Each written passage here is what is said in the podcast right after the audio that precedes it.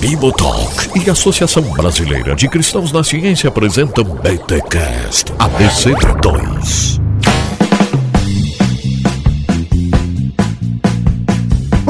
Muito bem, muito bem, muito bem. Começa mais um BTcast ABC2, o de número 21. Eu sou o Rodrigo Bibo e eu aprendi muita coisa errada sobre Darwin. Mano, ele era mais crente que eu, se bobear. Pois é.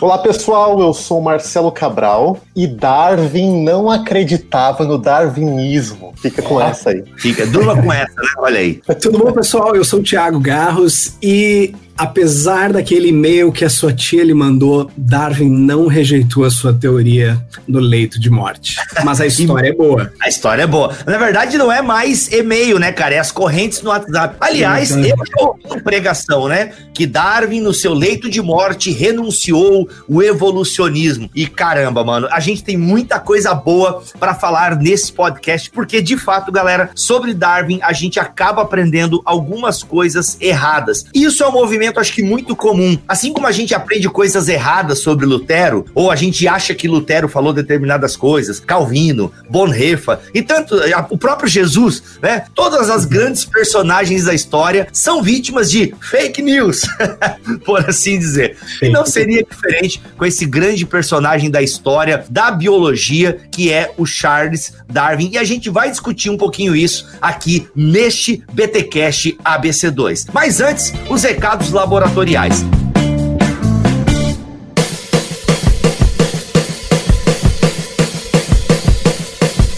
E nos recados laboratoriais, senhor Marcelo Cabral, temos que indicar aqui um livro fantástico que a Thomas Nelson Brasil lançou em parceria com a ABC2, que é Terra plana, Galileu na prisão e outros mitos sobre ciência e religião. Caras, inclusive eu sei que você e o Tiago Garros estão envolvidos aí na tradução ou preparação do material desse livro. Fala um pouquinho para nós aí, rapidamente. Bibo, esse livro é o primeiro de uma coleção que nós é, estamos produzindo juntos, a BC2 com a Thomas Nelson, chama Coleção Fé, Ciência e Cultura. Vão ser, assim, diversas obras selecionadas no que existe de melhor no mundo sobre o tema. E essa é a inauguração da nossa parceria. Bom, é, dessa coleção. Hein? Esse livro reúne, então, 25 capítulos e cada capítulo mira um episódio ou uma época da relação entre fé e ciência, que normalmente é um mito, que as pessoas propagam mentira. Então, tem 25 grandes mentiras que a gente cresceu ouvindo sobre ou como fé e ciência são inimigas, ou como a igreja impediu o avanço da ciência,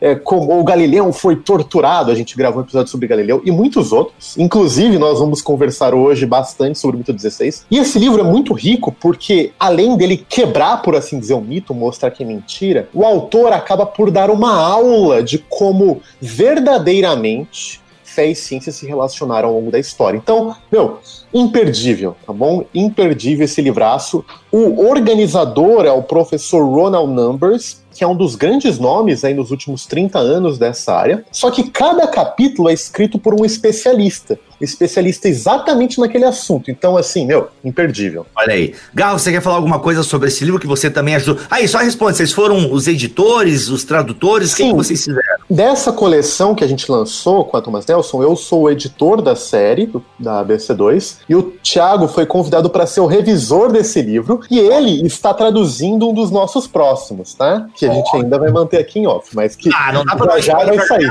Aqui? Poxa. Não dá, não dá. Mas uma, uma coisa importante sobre esse livro é, é isso que, que o Marcelo falou. Boa parte daquilo que nós vamos falar hoje está nesse livro e nesse capítulo que fala justamente sobre esse mito que, nós, que eu falei na minha chamada de que Darwin teria renunciado à sua teoria no leito de morte, né? Uh, a, a, e ele explica nesse, nesse capítulo a origem dessa história né, e o que, que a gente sabe pela historiografia do que, que realmente aconteceu uh, para que esse mito se espalhasse. Assim. Legal. E se você quiser adquirir essa obra, ela está aqui na descrição deste podcast, o nosso link da Amazon. E lembrando que sempre que você compra pela Amazon, você ajuda o Ministério Bibotal. Qualquer coisa que você comprar na Amazon, entrando pelo nosso link, a gente ganha uma comissão. É isso então, gente. Tá aí o livro Terra Plana, Galileu na prisão e outros mitos sobre ciência e religião. Lançamento da Thomas Nelson em parceria com a ABC2.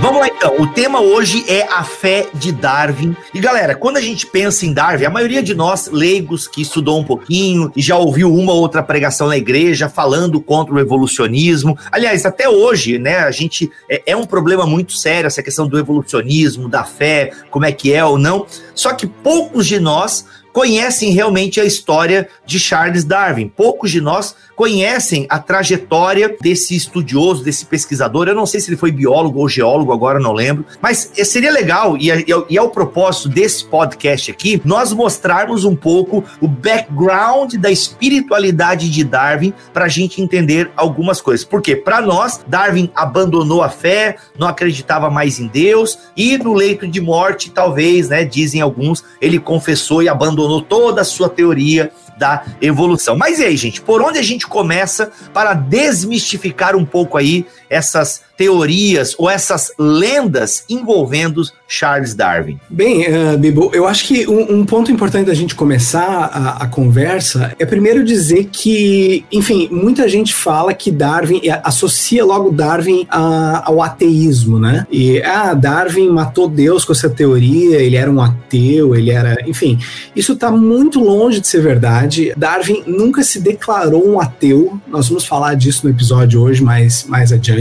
Muito pelo contrário, Darwin era um homem de sua época, numa época em que a religião exercia muita influência na vida do, do país dele, que era a Inglaterra, no tempo da Rainha Vitória, que chamava Inglaterra Vitoriana, né? Século XIX. Então, isso é o primeiro ponto que a gente tem que deixar bem claro. Assim, Darwin era um cara da sua época uh, e numa época em que a religião exercia uma influência muito grande na sociedade e na sua família, né? Uh, um ponto muito importante de se dizer também é que, ao contrário do que muita gente que nunca leu a grande obra da vida de Darwin, que é a Origem das Espécies, a obra da Origem das Espécies ela é extremamente, vamos dizer, teológica, entre aspas, no sentido de que há muitas referências a Deus. E nós vamos falar isso durante uh, o episódio também em alguns momentos. Mas eu acho que um, um, um ponto legal para a gente começar é falando um pouco, então, justamente dessa, de como é que era a família de Darwin, de onde que ele vinha, como é que era esse contexto religioso que ele trouxe de berço. Charles Robert Darwin era o nome dele, né? Ele nasceu no dia 12 de fevereiro. É o sobrenome dele? Charles Robert Darwin. Darwin. Ah, quer dizer né? que não é Darwin agora mais, agora é Darwin. ele, ele recebeu, na verdade, o nome do pai dele, que se chamava Robert Darwin, né? Uh, então, Charles Robert Darwin nasceu no dia 12 de fevereiro de 1809, certo? O que, na verdade, é uma coisa já interessante, que é declarado 12 de fevereiro no Brasil o Dia do Orgulho Ateu, né? As comunidades ateístas brasileiras declaram o 12 de fevereiro, o dia do orgulho ateu. E é uma grande ironia, porque Darwin nunca se declarou ateu, né? Mas, conforme diz o mito, né? Darwin matou Deus e tal, não sei o quê. Não, Darwin não se declarou ateu. Nós vamos falar disso, mas enfim, 12 de fevereiro, então, era o, o dia do nascimento dele. Ele foi o quinto de seis filhos de uma família muito rica da Inglaterra vitoriana. Uma família com muita grana, né? Ele recebeu herança e dinheiro tanto do lado do, da, da, da família do pai dele, quanto da família da mãe. Então, uma infância muito abastada, é, uma família rica daquela época. E sobre a questão religiosa, ele recebeu, então, é muito interessante isso, porque ele tinha uma, uma influência bastante materialista e bastante, vamos dizer, até ateísta, vamos dizer assim, ou secularista, uma família que não ligava para a religião, do pai dele, que era médico, estudou em Edimburgo, onde era as mais famosas escolas de medicina da época e tal. Então ele veio com essa influência bastante uh, científica, nada muito religiosa, científica não, mas vamos dizer materialista uh, do lado do pai, só que e também do lado do avô, uh, que era o Erasmus, que também era médico, também era um naturalista e poeta, inclusive, mas recebeu uma influência bastante religiosa do lado da mãe dele, né, que vinha de uma tradição uh, religiosa da, daquilo que a gente chama do unitarismo, unitarianismo, né, da religião unitariana, né, que é uma, uma corrente, não sei se dá para chamar de cristã, porque na verdade a grande lance é que eles aceitam Deus como criador, mas eles rejeitam, por exemplo, que Jesus era Deus. Rejeita a trindade, né? Os unitaristas é. não são trinitários. É um tipo de novo arianismo. Isso aí. A Jesus como uma, o ápice da criação divina, mas ele não mesmo Deus. Então, um novo arianismo que surgiu como um tipo de religião mais racional, né? Que o, os ingleses vitorianos poderiam engolir na era da razão. Então, essa ideia de trindade era difícil justificar uhum. com bases puramente racionais. É até hoje, diga-se de passagem. Ô, Tiago, já que a gente interrompeu o teu fluxo de pensamento aí, é, eu não sei se está na tua, na tua linha aí, no teu schedule, né? Já que não é mais Darwin, agora não é nem roteiro, é schedule, né? Então. Mano, mas olha só, eu tava lendo aqui esse livro que a gente já fez do Jabá ali nos recados laboratoriais, e essa, quando a gente pensa, né, em teoria da evolução e essa parada toda, assim, de meio que uma parada um pouco diferente do criacionismo, por assim dizer, ainda que não é tanto, mas entendeu o que eu quis dizer? É, não é uma coisa que começa com o, o Charles Darwin. Ah, mano, eu não vou falar igual tu falou Darwin, é Darwin, é velho. Darwin mesmo, não tem problema. Pô, né, tem até aquela música Darwin. Ah, ah não, é Marvin. é Marvin.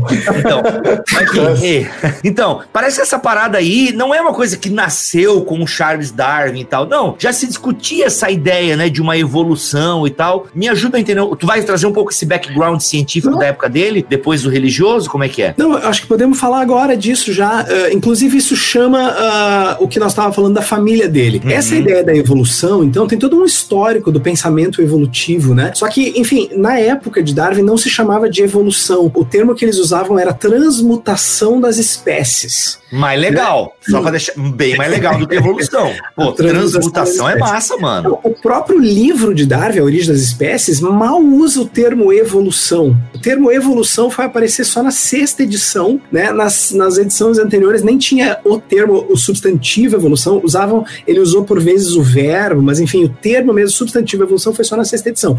Mas na época dele se falava muito já sobre a transmutação das espécies. Inclusive, tinham vários escritos anteriores a Darwin. Eu tô falando daquela época, porque se tu for traçar a história, tu vai chegar lá em Aristóteles já, ainda, né? Já desde aquela época se falava de espécies se modificando e tal. Mas falando da parte mais moderna da, da, do que hoje a gente chama de evolução, se falava em transmutação das espécies e tinha várias, vamos dizer, teorias concorrentes da época. Inclusive, o avô de Darwin, que é o Erasmus, que é esse que eu falei aí, que, que era médico também, que era inclusive poeta, ele tem um livro famoso que vendeu bem, que era, era ele era um cara conhecido que falava da transmutação das espécies e que ele tentou dar uma certa explicação que não colou muito bem para a transmutação das espécies.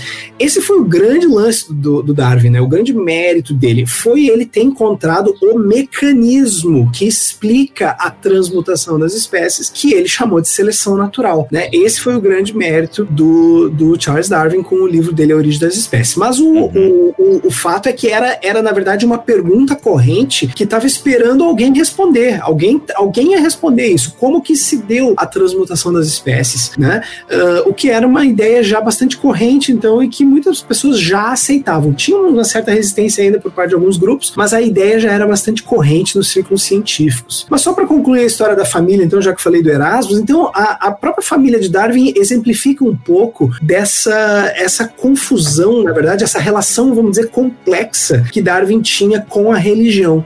Né? Quando a gente falou assim que Darwin nunca foi ateu e tal, só para deixar bem claro, o que a gente está querendo dizer é desfazer alguns mitos que normalmente a gente ouve na igreja de que Darwin era ateu, de que ele fez a teoria para acabar com Deus e tal. Não, isso não é verdade. No entanto, nós não estamos também dizendo que Darwin era um crente, era um evangélico, era um cara que cria na. Enfim, nós vamos falar bastante disso. Não dava glória a Deus no domingo, né? É, depende, isso ele até dava. Numa certa época dava. É. Até, até mais ou menos os seus 30 e poucos anos de idade, ele dava glória a Deus ao domingo. Esse é o ponto.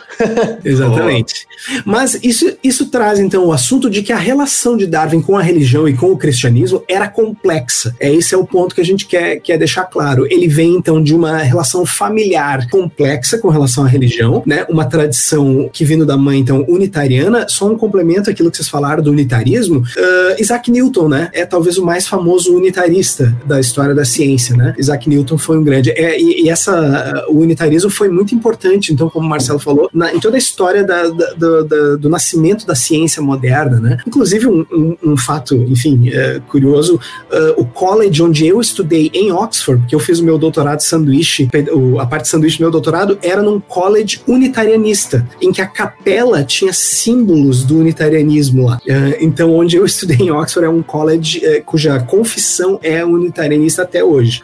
Caraca, Mas o Alistair McGrath é unitarista? Não, né? Eu gosto tanto não dele. É, não, não Ah, é. Ele, é. ele, ele trabalha nesse college lá, mas ele não é. Tá pela grana, ok, não julgo. É que não é. As coisas não funcionam assim lá. Tu não precisa ser pra estudar no college ou pra Desculpa, gente, só que uma informação legal sobre isso, né? Todo mundo conhece Harvard Princeton. Né? Em 1802, mudou-se a direção de Harvard e assumiram um, presi um presidente, uma coordenação que era unitarista. Parte dos calvinistas saíram então descontentes com isso e fundaram Princeton para ter uma universidade que mantivesse uma confissão calvinista trinitária contra o unitarianismo de Harvard. Ó, Volta aí a bagunça. é muito bom esses, essas coisas, muito bom, curti, curti demais. E aí, Garros, continua. Beleza, então o que, que aconteceu então, falando então, adentrando um pouco na carreira de Darwin, que ajuda a explicar um pouco dessa sua relação complexa com a religião e de como isso era uma parte importantíssima da vida dele, tá? Em 1825, então imagina, Darwin nasceu em 1809, faz a conta. Em 1825, Charles, o, o Darwin então se formou da escola, do colégio, e ele foi estudar lá onde os irmãos, o irmão mais velho e o pai dele foi estudar para ser médico em Edimburgo. Então ele Ô, foi Gata. Para Edimburgo. Oi.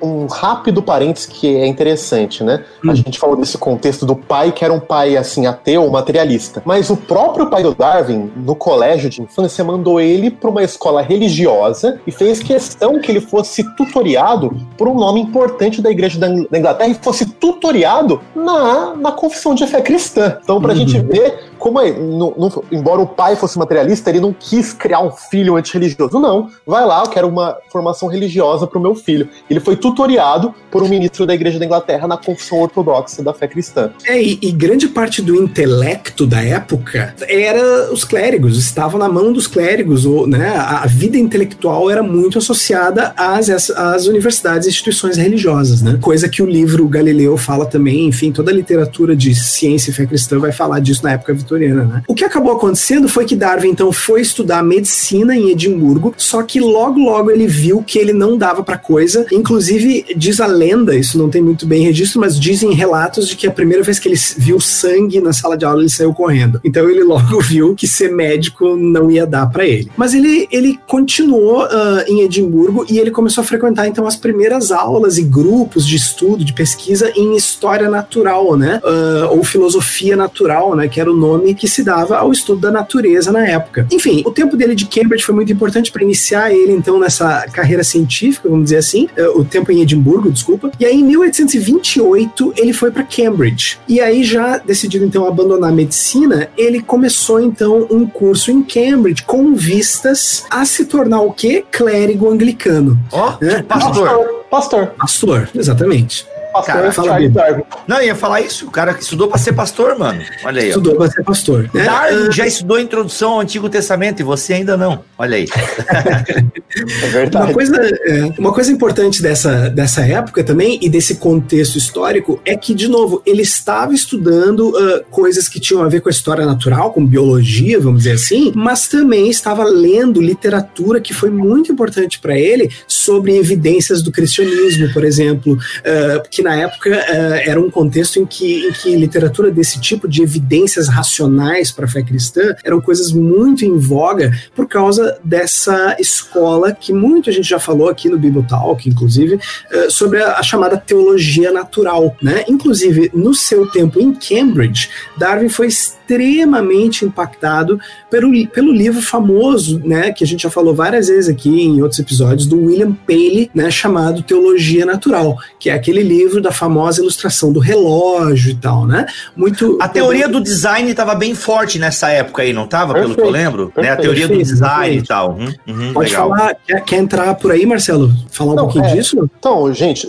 um rápido desvio aqui, mas é muito importante para vocês compreenderem, né? Em outros episódios sobre a Revolução Científica, a gente sempre diz como que o cristianismo teve impacto muito grande para a Revolução Científica. Quando as novas ciências estavam surgindo nos séculos 16 e 17, não era óbvio que a ciência era uma coisa importante. É quase é difícil pra gente entender isso hoje, né? Mas havia, haviam piadas, publicações. Quem aí já leu na escola, por exemplo, as viagens de Gulliver? Uma das viagens é uma grande sátira às novas ciências e ciência experimental. O pessoal não entendia.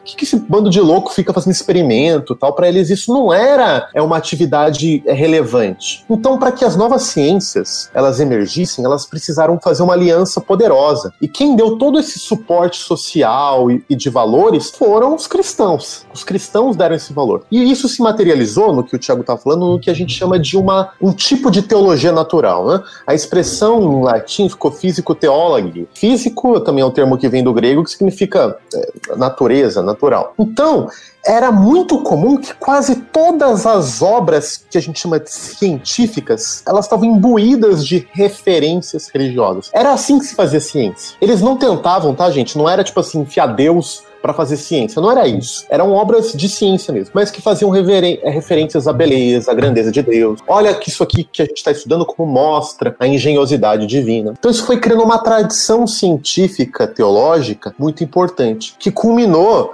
tem o seu ápice mais famoso na obra de 1802 de William Paley, que se chama Uma Teologia Natural. Então, esse era o contexto da formação de qualquer cientista da época. Que, por sinal, não eram cientistas como a gente chama hoje, não havia nem essa profissão. Né? Eram pessoas que queriam pesquisar coisas de filosofia da natureza ou de história da natureza. E Darwin estava nesse contexto. Então, gente, olha que coisa doida. Não é que, tá? Não é que os cientistas todos estudavam teologia. Eram que todos os teólogos estudavam ciência. Darwin foi estudar ciência porque ele estava sendo teólogo e pastor. Era parte do treinamento deles estudar ciência. É, Exatamente. É, pra gente...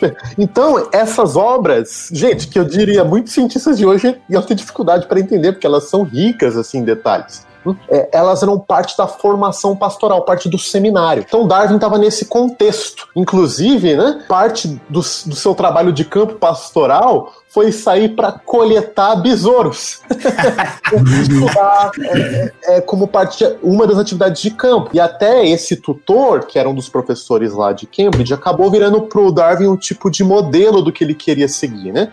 Alguém que incorporava tanto uma apreciação teológica como um fascínio pelo mundo natural, pelas espécies, e admirava isso com olhos da fé e via beleza nisso. Então Darwin viu nisso um tipo de carreira que ele também gostaria de seguir. Exatamente.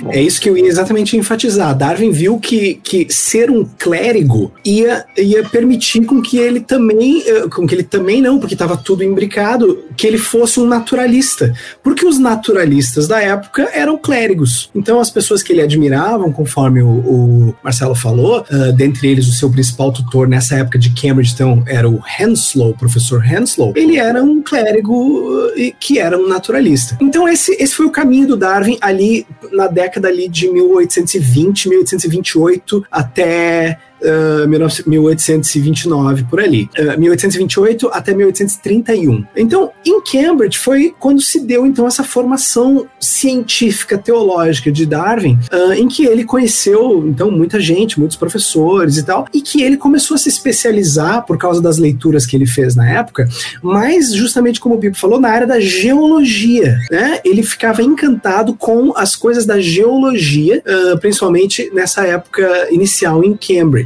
E aí aconteceu o fato que foi mudar a vida dele e que, né, dá até para dizer que mudou a história da humanidade, que foi o convite que ele recebeu para adentrar uma missão uh, ao redor do globo dentro daquele navio chamado HMS Beagle, famosa, Beagle. Famosa viagem do Beagle, quando ele recebeu esse convite para dar a volta ao mundo no Beagle. Acho Foi que podemos falar... Isso, né, Thiago? 1831. 1831. Isso. Jovenzinho então, ele, então. Né? Jovenzinho, então esse é o ponto. Uh, imagina, 1831, Darwin com 22 anos, entra num barco cuja missão era inicialmente de, no máximo, 3 anos, a, a ideia era que fosse 2 a 3 anos a missão, para ir principalmente na costa da América do Sul e fazer mapeamento das linhas de costa, uh, principalmente com relação à hidrografia. Essa era a grande missão do Beagle, né, de olhar as bacias hidrográficas, os rios e tal. E aí Darwin entrou nesse navio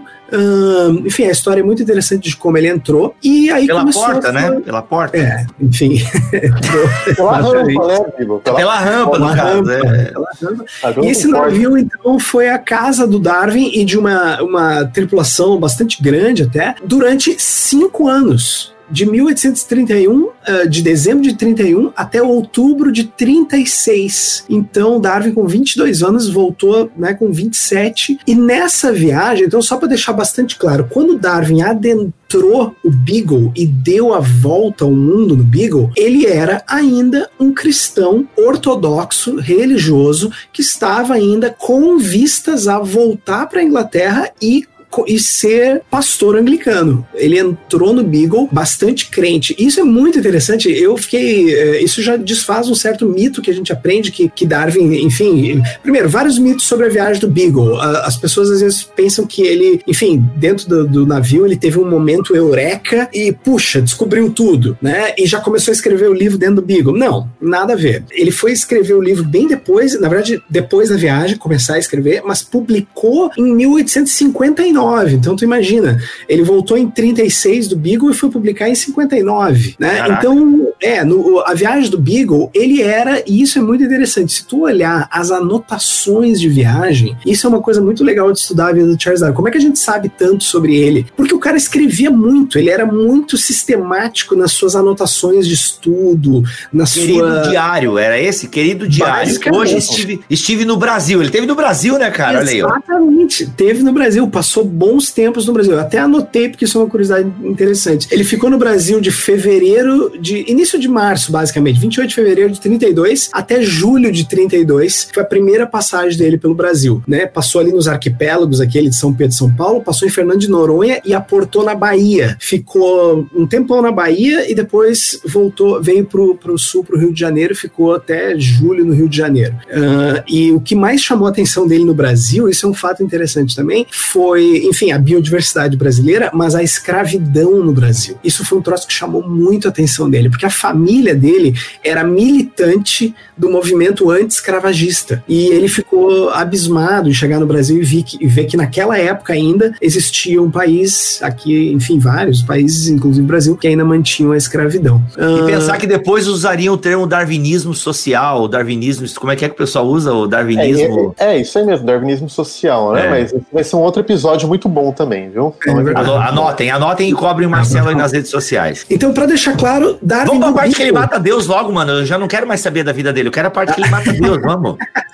Mas só pra tu ver, olha que, olha que interessante. Tem uma anotação dele no Brasil que é muito interessante eh, em, em 1832, ou seja, ali no, né, no segundo ano da viagem do Beagle, dentro ainda do primeiro ano, na verdade, que ele ainda era um, te, um teísta, vamos dizer, bastante até ortodoxo, e ele tem uma anotação no Brasil ao ver as florestas tropicais brasileiras e tal, ele fez uma anotação que ele diz o seguinte, traduzindo, era basicamente eh, quando ele viu as florestas tropicais com aquelas trepadeiras e com aquele tipo de, de cipó que um se entrelaça no outro, sabe? Ele fez uma anotação que é tipo assim, trepadeiras torcendo-se em outras trepadeiras, tranças como cabelos, lindas borboletas, silêncio, Osana. E tá oh. no caderninho dele, Osana. Silêncio, Osana. Ou seja, ele tinha uma visão, e, e, que é muito baseado nas leituras que ele fez durante o Beagle, é, dessa apreciação estética da natureza e que revelava e que, enfim, se conectava os seres humanos a Deus. Então, a, a solitude, né? Ele fala muito da questão da solidão, do silêncio, né? Pelo que eu tava lendo ali no livro. Exatamente. Isso de alguma forma despertava, né? O, o sentido do divino e tal. Exatamente. Legal. Então, durante a viagem do Beagle, tem algumas anotações nos diários deles que evocam uma espiritualidade bastante nesses termos da beleza, da, enfim, essa espiritualidade que tem um pouco a ver com o que o Marcelo estava falando, né?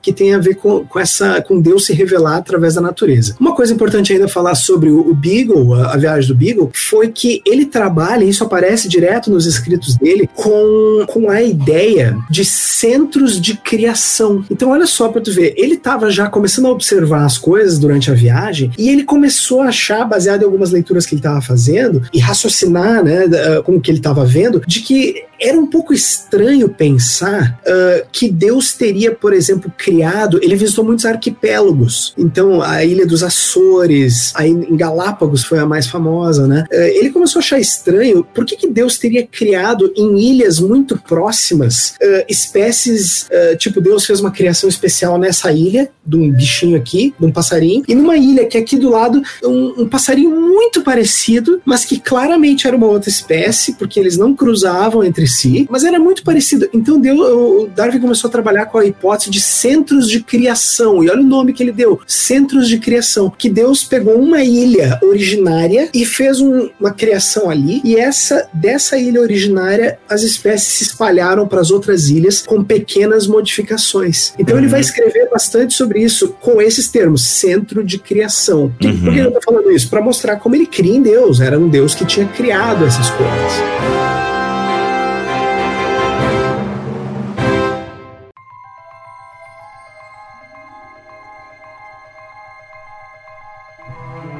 Ô Tiago, pegando um gancho aqui, até tu falou que ele praticamente não usa o termo evolução no Origem das Espécies, né, nas primeiras edições. E ele usa bastante o termo criação, né? É bem nítido, pelo que eu tava lendo aqui no livro, que ele não, em nenhum momento, ele escreve o, o livro dele a partir das viagens, da viagem e todo o desenvolvimento da, da biologia que ele vai construindo e tal, a partir das suas leituras e estudos. Em nenhum momento desconsidera Deus, né? A, digamos, a biologia de Darwin, ela considera considera o criador, né? O design. Tá bem presente no, no livro dele, pelo que eu tava lendo aqui no livro do, dos mitos e paradas e paranauês e tal. Sem dúvida, exatamente. É bem isso mesmo. Então, dando um pulo agora, quando Darwin volta para a Europa e começa a rascunhar o seu livro, tu vai ver que é exatamente esse o ponto. Ele foi muito influenciado, daí o Marcelo pode até voltar e dar um update para nós sobre isso, sobre uma abordagem que se tornou comum na teologia natural da época, que é a chamada que a gente chama tecnicamente da abordagem nomológica, ou seja, se tornou um consenso entre os teólogos naturais da época de que Deus criava por leis. Deus criava por leis. Então Darwin, quando voltando para a Europa, para Inglaterra, ali a partir de 1839, 1838, quando ele começou a escrever os primeiros manuscritos da sua teoria daquilo que viria a ser a origem das espécies, ele tinha se convencido a partir de algumas questões, enfim, interessantes ali de como que ele chegou na sua teoria, de que Deus criava por leis. Então, quando ele se deu conta de que ele tinha elucidado um mecanismo pelo qual as espécies viriam à, existência, ele logo associou isso a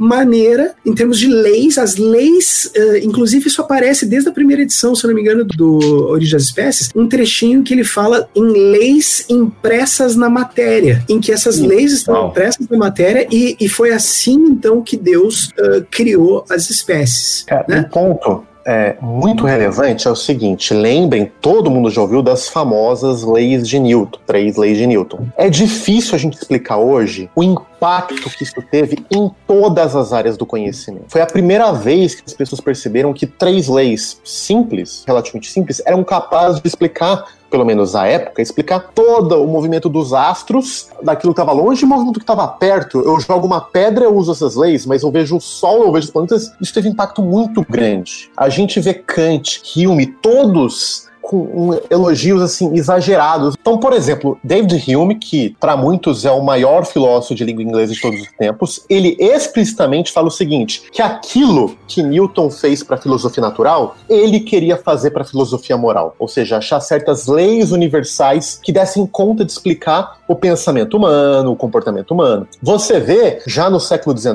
na época é, que Darwin estava crescendo, várias pessoas aplicarem a ideia de lei para a história. Pensa em Hegel e pensa de vários outros. A ideia de que a história se move de acordo com certas leis de desenvolvimento. Até hoje a gente fala assim, né? Que a sociedade vai se tornando mais complexa, etc. Pensa Marx, o inglês, inglês escrevendo sobre uma lei, uma lei que direciona a história econômica. Ou seja, essa ideia de que existem certas leis que coordenam, direcionam, seja filosofia natural, seja física, seja história, seja economia, era algo muito comum, como o Thiago falou. E obviamente, gente, da onde que vem uma inspiração última? Qual que é o fermento que alimentou essa imaginação? A própria escritura. A ideia de que existe um Deus legislador, um Deus que rege e ordena o mundo com leis, com ordenações. Então percebam como essa temática antiga de Deus como um legislador, a partir dos séculos 17, 18 e 19, começa a coordenar a forma como as pessoas viam o mundo. Então isso é muito rico, porque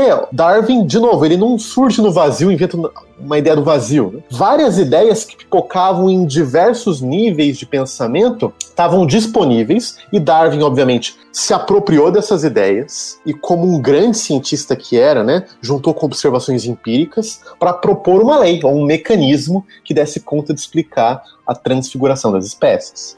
Transmutação, né? Transmutação, das espécies. Isso é, isso é tão verdade, isso que o Marcelo está dizendo, que o Darwin já, se eu não me engano, é na segunda edição já do livro, uh, ele colocou na epígrafe da obra, da Origem das Espécies, ou seja, bem no início ali, uma frase uh, que, que se tornou famosa depois do, do Whewell, que era um contemporâneo dele, William Whewell, que é a seguinte, se tu pegar até hoje na Origem das Espécies, nas edições em português, está lá na epígrafe da obra, mas no tocante ao mundo material, podemos afirmar o seguinte, percebemos que os eventos ocorrem não por meio de interferências isoladas de poder divino, exercidas em cada caso particular, mas pelo estabelecimento de leis gerais. Tu imagina, Darwin está abrindo a obra dele com isso, ou seja, ele está dizendo que a obra dele é justamente o que o Marcelo explicou agora. Ele achou, ele estava achando, e muitos dos seus contemporâneos cristãos também acharam isso, que Darwin descobriu as leis gerais de como que as espécies surgiram. Se tu quer saber mais sobre isso, sobre essa abordagem das leis, tu tem que ler o livro do Alistair McGrath chamado Deus e Darwin, em que ele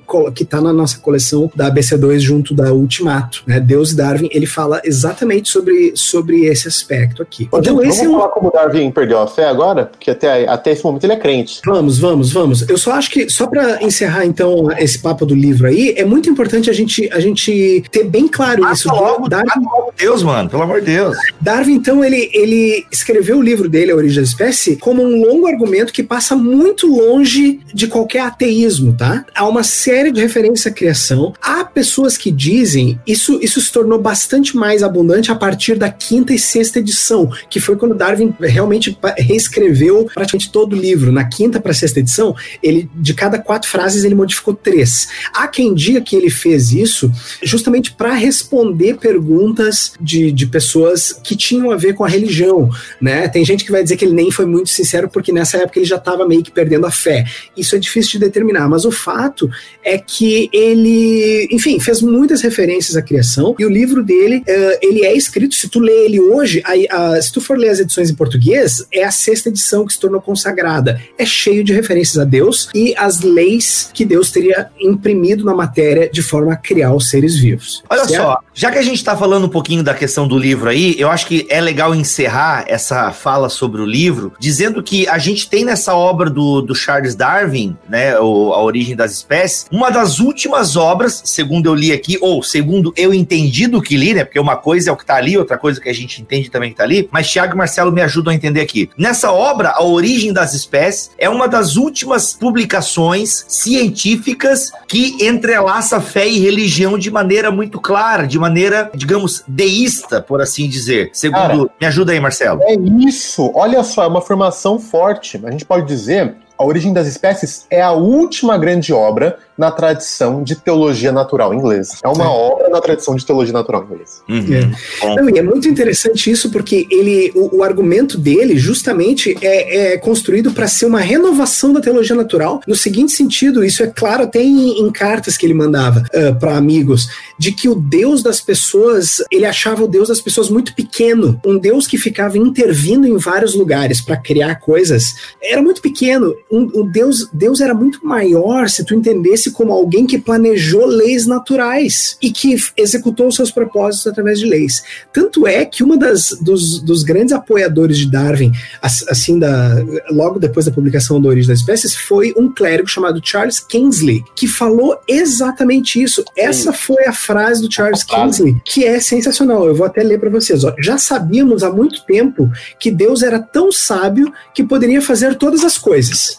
Mas veja só, ele é ainda mais sábio do que isso e fez com que todas as coisas se fizessem a si mesmas. Ou seja, Darwin foi o cara que permitiu com que os clérigos, os teólogos da época vissem isso, que Deus era maior do que a gente imaginava. Olha que loucura, né? Olha Coisa que linda. loucura. Legal. Outro cara que é importante citar, antes de falar da perda de fé, é o Asa Gray, né, Marcelo? Asa Gray, um presbiteriano, diácono da igreja, crente evangélico, né? O maior botânico da, do outro lado Morava do nos Atlântico, Estados no caso, Unidos. morava nos Estados Unidos, e que foi o cara que abraçou a teoria de Darwin como uma bênção. Ele viu a teoria de Darwin exatamente nesses termos, É. e ele ficou tão empolgado que ele bancou a publicação da origem das espécies na América. Foi ele que patrocinou a publicação na América, porque ele, Ele viu a teoria de Darwin. Inclusive, o Asa Graham Bem- era bem ortodoxo, tá? Ô, ô, Bibi, isso é só um ponto. É claro que o assunto hoje é mais a história do Darwin do que a teoria, mas um ponto importante todo mundo saber é que desde o início da publicação da origem das espécies, a recepção da teoria de Darwin pelos cristãos foi sempre ambígua, no seguinte sentido. Desde o início, houveram alguns grupos que resistiram, ficaram desconfortáveis, mas sempre desde o começo houveram grupos que não viram problemas. Né? Um exemplo clássico europeu é que presbiterianos, quase fundamentalistas da Escócia, aceitaram a teoria de Darwin sem nenhum problema, e os ir- irlandeses, que eram um pouquinho mais liberais que os escoceses, rejeitaram. Né? Então, assim, só para ver como não dá para encaixar em nenhum paradigma pré-estabelecido, tipo assim, ah, os cristãos foram contra a teoria desde o começo. Não. Cada comunidade, cada igreja, cada denominação, cada lugar do mundo, por diferentes motivos, ou foi mais receptiva ou foi mais crítica. Isso acontece até hoje. Agora, isso já movendo para o nosso próximo assunto, é importante pelo seguinte: sim, Darwin se tornou um agnóstico, isso é uma verdade. Uhum. Ele Explica, nunca o, explica um pouquinho, Marcelo. Apesar de ser simples, explica o que é agnóstico. Talvez alguns não Tá. saibam. Ó, o seguinte, você não vai encontrar uma palavra de Darwin escrita contra a igreja, contra Deus, difamando. Ele nunca fez isso. E o Thiago vai contar mais pelo contrário, como ele continuou contribuindo com a igreja no fim da sua vida.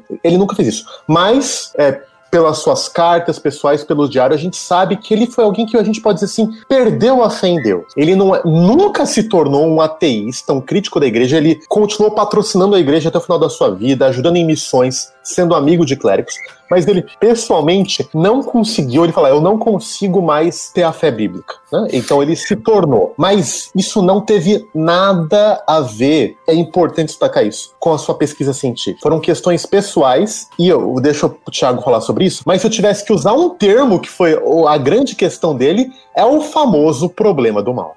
O problema Cara, do mal perfeito. pegou Darwin. Então vai, Thiago, conta um pouquinho. É, o- eu só ia dizer que, complementando isso, que Darwin era muito cuidadoso quando falava da fé dele para fazer uma distinção bastante cuidadosa entre uma não crença neutra, isso mais pro final da vida, ah, ou seja, uma falta de crença, de uma descrença positiva, certo? E- e- ele fazia muito com. Ele dizia, ele se identificava com o primeiro. Ele dizia: olha, eu, eu tenho, enfim, uma falta de crença ao longo da vida. E durante os seus escritos, suas correspondências, ah, na maioria das vezes, ele, ele, na verdade, é bastante difícil e até ambíguo, os biógrafos dele vão dizer, porque em vários momentos ele flutuava. Ele dizia, às vezes ele, se- ele, ele parecia que cria, às vezes não e tal. Lá no fim da vida, 1879, ele mandou uma carta em resposta para um amigo dele, em que ele disse o seguinte: ó, posso dizer que meu pensamento muitas vezes flutua, e nas minhas flutuações mais extremas, nunca fui um ateu no sentido de negar a Deus. Acredito de uma forma geral, e a cada vez mais quando fico mais velho, mas nem sempre que a descrição mais precisa para o meu estado mental é a diagnóstico. Então, esse é basicamente o consenso entre os biógrafos que ele morreu um agnóstico, passando por períodos de deísmo, no sentido daquela, daquela, daquela crença de sim um Deus planejador que criou leis e tal, mas que não interferisse. Ou seja, já cedo ele rejeitou ah, ali na escrita da origem, ele rejeitou a revelação. Revelação divina não, né? Deus, um Deus que se revela, tal. Isso ele tinha vários problemas e ele escreve sobre isso em algumas cartas, alguns documentos. Ah, mas ele tinha ainda essa abordagem de, de um Deus, enfim, planejador e tal. Então, e aí ent- entra no ponto que o Marcelo falou, o grande evento, né, que deixou o que, que fez, que foi crucial, vamos dizer assim, para a morte de Darwin é o que o Lincoln Castro acabou de botar aí, é a morte prematura da filha dele com 10 anos de idade, né? Ah, isso foi foi em 1851 foi crucial para a perda de fé gradual de Darwin.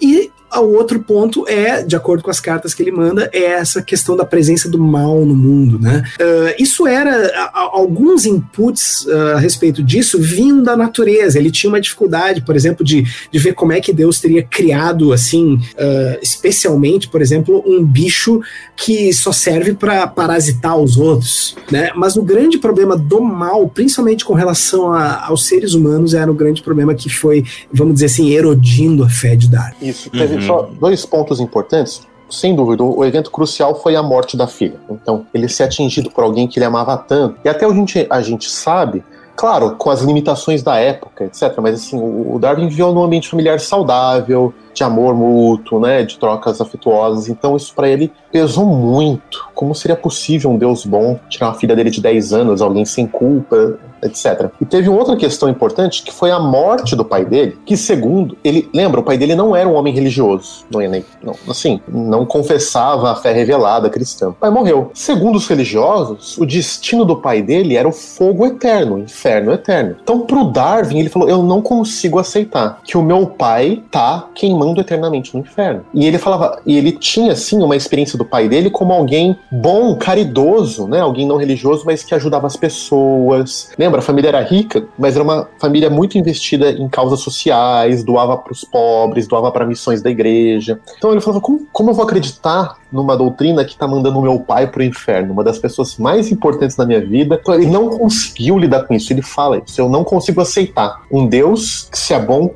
manda alguém como meu pai para queimar eternamente no inferno. Então, essa não aceitação da doutrina cristã do inferno e o problema do mal foram os motivos que tornaram Darwin agnóstico. De novo, não está relacionado com a teoria científica dele diretamente. Foram questões pessoais e de crises doutrinárias, crises que muitos de nós têm até hoje. Né? Legal esse ponto aí, Marcelo, porque assim, é, nós hoje, é, é, cara, isso aqui é muito louco e abre um parênteses enorme aqui que a gente vai discutir bastante num livro do André Daniel Heinck, que vai sair pela Thomas Nelson também. Em breve vai ter podcast sobre isso. Mas é que nós, a gente tem um olhar muito anacrônico para história e para a Bíblia. Então a gente acha assim que ser crente é como nós julgamos que tem que ser crente. Então, até mesmo com as nossas doutrinas, com o nosso jeito de cultuar, com a nossa liturgia. Então, para deixar bem claro aqui, galera, nós não estamos dizendo que o Darwin era um mega crente, o cara, né, da, da do worship, ou até mesmo como eu e você, enfim. Não, pelo gente... contrário, né? Ele não aceitou a revelação divina, né? Sim, então, o que a gente está dizendo é que ele não era ateu, ele acreditava em Deus ao seu modo, ou ao modo, né, como muitos acreditavam na época. Então ele tinha problemas doutrinários, sem dúvida, né? Ele tinha problema, né? Como o Marcelo e o Thiago acabaram de falar. Agora, o que a gente está querendo dizer é que ele não era um ateu. Não existe Deus. Eu acho não, que ele era, ele, ele era um agnóstico. Tipo, é. olha, se Deus existe ou não, que sei ficou lá. com dificuldade de é, venerar um Deus por essas crises que ele foi tendo progressivas. É, muita gente passa por isso, galera. Não é só Darwin, não. O que a gente Eu quer acho... deixar claro, até como alguém comentou ali, é que não foram as pesquisas científicas que afastaram Darwin de Deus. É basicamente basicamente esse é o resumo da nossa live, do nosso podcast. E eu, ia ir além, eu ia dizer que as pesquisas científicas dele eram o que talvez mantivesse ele numa crença num Deus distante, deísta, que não se revelou, mas num planejador, num, num criador. Talvez se ele não tivesse a ciência dele para mostrar um Deus que planejou leis, ele fosse ateu mesmo, fosse negar positivamente a Deus. Então talvez seja exatamente o contrário. A ciência dele manteve ele um agnóstico agnóstico e não um ateu, ou um deísta e não um ateu. Né? O consenso é que no final da vida ele é agnóstico, mas por boa parte da vida eh, os biógrafos consideram ele um deísta, um cara que cria num Deus criador, mas que não se revelava.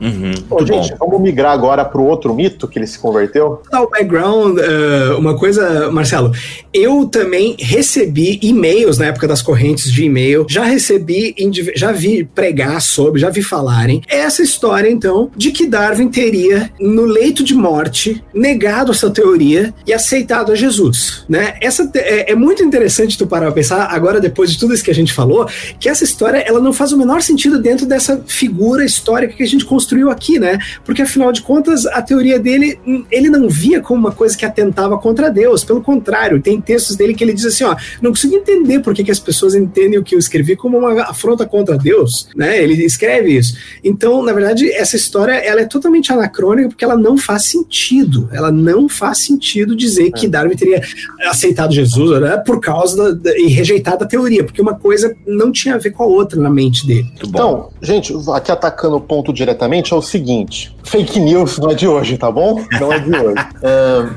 E tem um estudo recente, até a gente publicou no site da BC2, que é um alerta para todo mundo que está nessa live aqui, prestem atenção, e você que vai ouvir o podcast, de que cristãos evangélicos são mais suscetíveis a teorias da conspiração. Isso é um grande perigo, é um grande perigo para o testemunho da igreja, porque a igreja deveria ser exatamente a portadora da luz da verdade, aquela que ilumina o mundo, porque ela não está interessada com exatamente se isso vai te agradar ou não, mas com a verdade. E quando ela se torna mais suscetível do que outras comunidades a fake news, a teorias da conspiração, ela joga ao contrário. Um exemplo disso é a história de que Darwin se converteu ao leito de morte.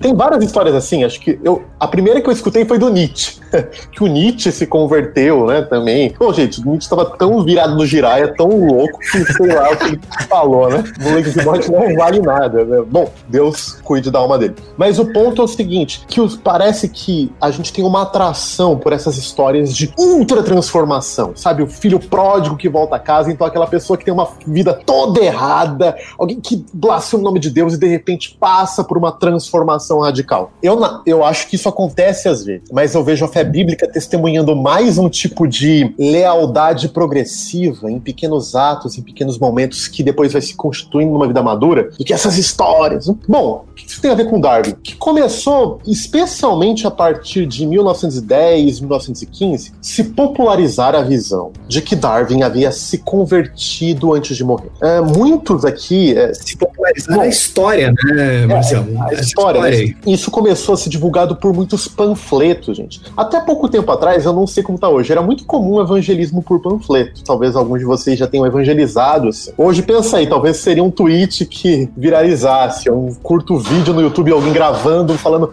gente, Darwin se, tal, e viralizou, né? Naquela época era por folheto. Essa história se popularizou demais, demais, tá bom, gente? Virou assim uma febre, uma febre. Uh, mas da onde que veio a principal fonte? Veio de uma senhora, a Lady Hope. Uma tradução do nome dela seria Senhora Esperança. Mas nem era o nome dela de verdade. O nome dela era Elizabeth Cotton. Elizabeth Cotton. Bom, Elizabeth era uma senhora inglesa, uh, casada com um almirante inglês, e o marido dela morreu no ano de 1881. Bom, o que ela fez depois disso? Ela casou com um milionário, um velhinho bem milionário. Ah, espertinha. É, não, não vou julgá-la aqui, né? Não Desculpa, eu julguei, eu julguei, foi mal. Ela, o seguinte, olha só. Pode ser ela, amor verdadeiro, né? Pode ser amor verdadeiro. Ser, mas, Bibo, isso aqui vai jogar contra ela pelo seguinte, porque antes de casar, é, ela fazia parte das famosas ligas de temperança.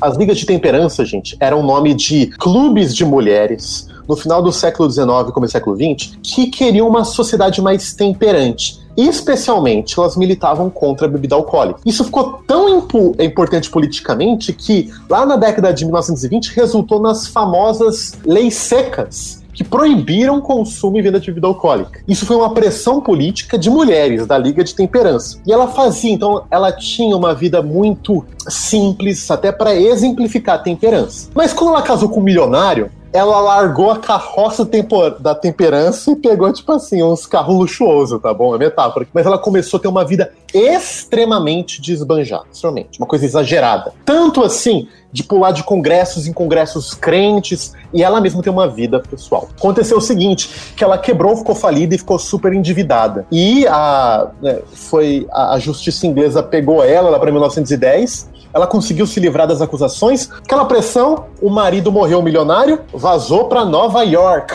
Deixa o cruzar o Atlântico. que tá complicado. Ela diz no começo que ela foi para conseguir lidar com, a luto, com o luto da morte do marido. Mas seis anos depois ela já mudou a história. Ela falou que ela mudou para fugir da perseguição que ela estava sofrendo da família de Darwin. E crente adora também história de perseguição religiosa, né? Estou sendo perseguida pela verdade do evangelho. E isso começou da popularidade. E ela então escreveu numa revista que chamava uh, Watchmen Examiner, né, a história da conversão de Darwin. Então, ela começa a ter uma história toda narrando de que Darwin estava na sua cama doente e tinha uma grande janela lateral e ele observava essa janela. E nessa janela refletiam raios de sol que brilhavam o seu olho. E de repente ela estava lá, a Lady Hope com ele e deu uma Bíblia para ele. E naquele momento ele fala: "Ó, oh, estou aqui diante desse grande livro do Senhor Jesus e quero confessá-lo como meu Senhor e Salvador. Né? E, e, aquilo aconteceu por volta das três da tarde, que era o momento que Darwin gostava de tirar a soneca. Então veja, ela vem narrando dramaticamente aquilo, pronto. E Darwin, olha só, isso que é importante, ele rejeitou as suas teorias científicas para abraçar a verdade do Senhor Jesus. Bom, isso espalhou e até hoje tem gente que publica isso, tá bom? Até hoje, século XXI, essa história ainda aparece em alguns folhetos criacionistas. Continua aparecendo. Mas só para concluir aqui da minha parte, por que, que, é tão problemática essa história? Primeiro, porque, de novo, dizer que Darwin abandonou sua teoria científica para abraçar de novo o Senhor Jesus parece que ele, o que fez ele se tornar agnóstico foi sua teoria científica, que não é verdade, que nós vimos. Segundo, todos os biógrafos concluem que essa história é mentirosa, tá bom? É, não se sabe exatamente o motivo. Pode ser, pode ser que a Lady Hope, ela morou numa das comunidades da temperança próximo à, à casa de Darwin e pegou várias informações da rotina de Darwin com seus empregados. Existe uma possibilidade, talvez Darwin era muito caridoso, ele continuou investindo dinheiro para a igreja. Ele deu uma propriedade dele para encontros evangelísticos que a própria Lady Hope participou. Então não é impossível, não é impossível que ela tenha visitado ele. Não é impossível que ela tenha visitado ele. Mas o que a família, a esposa, filhos, todos negam é que ele se converteu nesses mods. Isso é uma mentira, isso é uma fake news. Hum? Olha aí, olha então, aí. É, é mentira! É, mentira! É, é simplesmente mentira. Eu, eu não teria achado ruim de Darwin ter confessado ao Senhor Jesus. Pelo contrário, mas a gente precisa ter um compromisso com a verdade. Cara, legal. só deixa só um último ponto, Bipo, por favor, para eu concluir. Beleza, é nóis. Acho muito legal, gente, nesse livro aqui maravilhoso, que é o livro Terra Plana, Galileu na prisão e outros mitos sobre ciência e religião, que a gente falou no Jabá, ele falou o seguinte, tá? Para concluir, que Darwin era um homem do establishment. Foi batizado na igreja anglicana. Ele foi estu ele estudou e foi ordenado, quer dizer, né? ele estudou para ser ordenado como ministro anglicano, não chegou a ser ordenado. Uh, ele continuou, a, ó, enviou todos os seus filhos para a igreja. A sua esposa era uma cristã.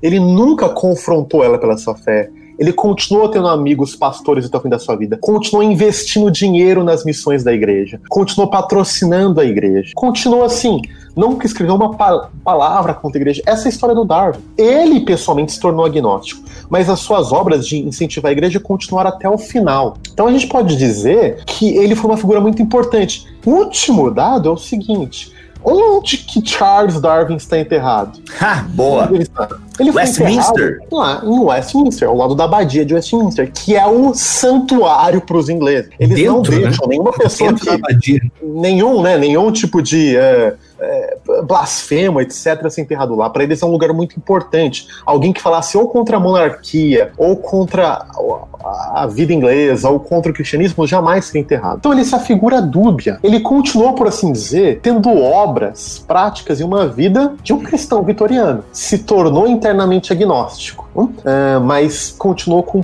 obras de um típico vitoriano que apoiava a igreja de sua época. Isso Olha mostra aí. pra gente que Darwin, então, é um cristão? Não, mas também mostra que ele não é um patrocinador do ateísmo, alguém que fez uma teoria para combater a fé. Ele não é isso, não é isso. Ele foi um dos cientistas mais importantes dos últimos 500 anos, uma figura que teve suas crises de fé, mas que até o final se manteve fiel à sua família, aos seus amigos e à sua igreja. Esse foi uhum. Charles Darwin. Gente, não dá para nós falarmos muita coisa aqui que nós poderíamos falar, por quê? Aí a pergunta que se faria é: tá, mas por que que então usar o Darwin como esse patrono do ateísmo, né? Porque até o Marcelo falou em determinado momento aqui do podcast podcast que né, o dia, ou foi o Garros, acho que falou, né? O dia do orgulho ateu é o aniversário, né? O nascimento do Darwin. Tipo, por que que se apropriaram? Isso a gente fala em outro podcast. Inclusive, galera, tem esse livro aqui da ABC2 ah, com a Ultimato, ok? Que até tem uma leitura compartilhada com o Thiago Garros no canal de vídeos da ABC2, ok? Aliás, você que não tá vendo porque tá ouvindo o podcast, é o livro Criação ou Evolução. Precisamos escolher do Dennis Alexander, ok? A, a gente tá preparando alguns, né? Em algum momento a gente vai falar sobre teoria da evolução propriamente dita e é, fé cristã, ok? Hoje era mais para a gente entender um pouquinho a biografia de Darwin. E o porquê se apropriaram de Darwin como patrono do ateísmo? Nós temos um BTcast ABC2 que agora eu não vou lembrar qual que é, mas é o segundo ou terceiro BTcast que nós fizemos aqui da série de podcasts da ABC2, que há toda a mudança, né, da questão da ciência e da religião, a como algumas é, filosofias vão se apropriando a, do naturalismo e vão afastando a teologia. Esse divórcio, até em outros BTcasts, com a participação do Tiago e do Marcelo, a gente já abordou um pouquinho, tá? Essa separação de fé e ciência, como isso vai acontecendo ao longo da história. É isso, meus amigos. Alguma consideração final? Não, o recado final que eu ia dar é que você pode visitar a Inglaterra e ir na casa do Charles Darwin. Tu entra na cozinha e tu abre os armários da cozinha e tá escrito, sabe quando criança pequena pega com caneta e faz assim na, no, no, móvel de madeira, tá escrito o nome de um dos filhos dele até hoje. Ele foi lá e. Caraca. Muito legal. E eu ia fazer um jabá que é o. Uh, você pode, se você se interessar sobre esse tema, a minha tese de doutorado fala bastante da história da biografia de Charles Darwin, sua relação com a, com a religião e tal. Podemos deixar o link aí, se alguém quiser olhar a minha tese de doutorado. É sobre evolução, evangelicalismo. Uh, legal. Ela é escrita em português ou em inglês? Português. Português, que legal, que legal. Olha só, na descrição deste BTcast estará aí a tese de doutorado de Tiago Garros. É isso, Marcelo, o seu recado final aqui para este BTcast ABC2. Gente, acho que eu tinha para dizer, né, sobre a vida do Darwin, que eu, que eu coloquei já, então um beijo no coração e parem de acreditar em fake news, parem de abraçar teorias da conspiração, né? Bibo, perdão de usar aqui isso, mas tem um vídeo circulando importante aí de um líder evangélico norte-americano falando que a pandemia é uma loucura. Gente, ele tá falando uma mentira. A pandemia é real. Se cuidem, é, usem máscara, preservem a vida que ao bem pertence a Deus, tá bom? Então, como evangélicos, vamos dar o exemplo de pessoas nesse momento entre os mais delicados, mais difíceis dos últimos 100 anos, por favor. Legal. GG Sons ficando por aqui e mais um BTcast ABC2. Voltamos no próximo, se Deus quiser e assim permitir. Fiquem todos na paz do Senhor Jesus.